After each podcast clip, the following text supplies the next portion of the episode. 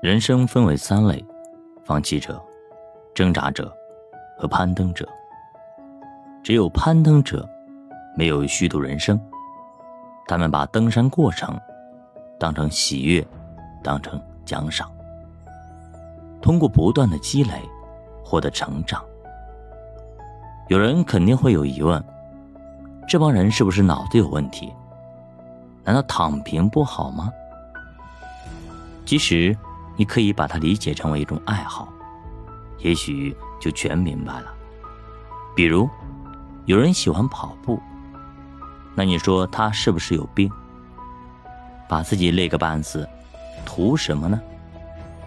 有人喜欢健身，有那功夫，去工地搬砖不好吗？所以，每个人的爱好不同，相互很难理解。有人就喜欢打游戏。有人就喜欢看电视剧，有人就喜欢搞研发，有人就喜欢做生意。比如爱迪生，他就愿意不断的做实验，尝试五万多种材质去做一个灯丝，而且还乐此不疲。不要无脑的做放弃者、扎营者和攀登者。在你攀登之前，应该先抬头看路。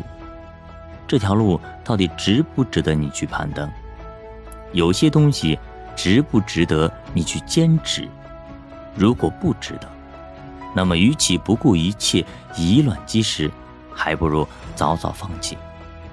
就比如原来的劳动模范张炳贵，练就了一手绝活，说他卖糖的时候一抓准，代表了技艺高超。但是三十年过去了。这个记忆，我们还需要吗？所以不能与时俱进、因势而变的攀登者，其实也只是一个扎营者。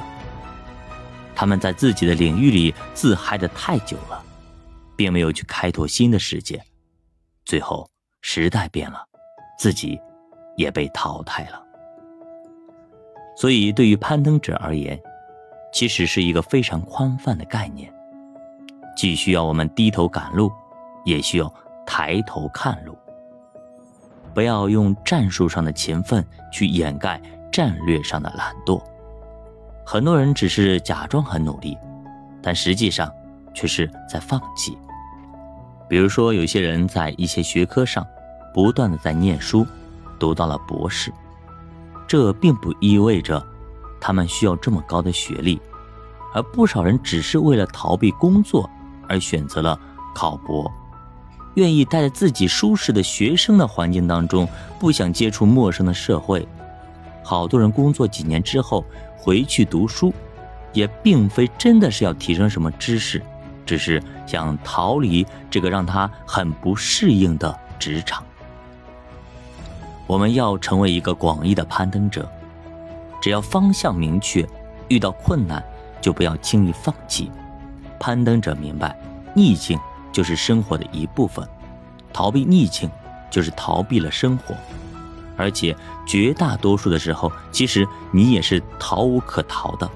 比如不想进入社会，就能逃避吗？显然不会，反而你在学校里待得越久，对社会就越不适应。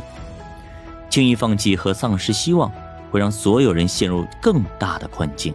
反而愿意去抗击逆境的人越来越少，这条对抗逆境的道路上反而不太拥挤。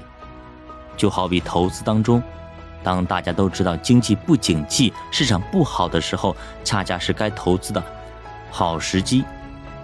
那个时候根本没有人跟你抢，而且好资产是遍地的，还都很便宜。好的，教我的书。并且慢慢变富，咱们下节继续接着聊。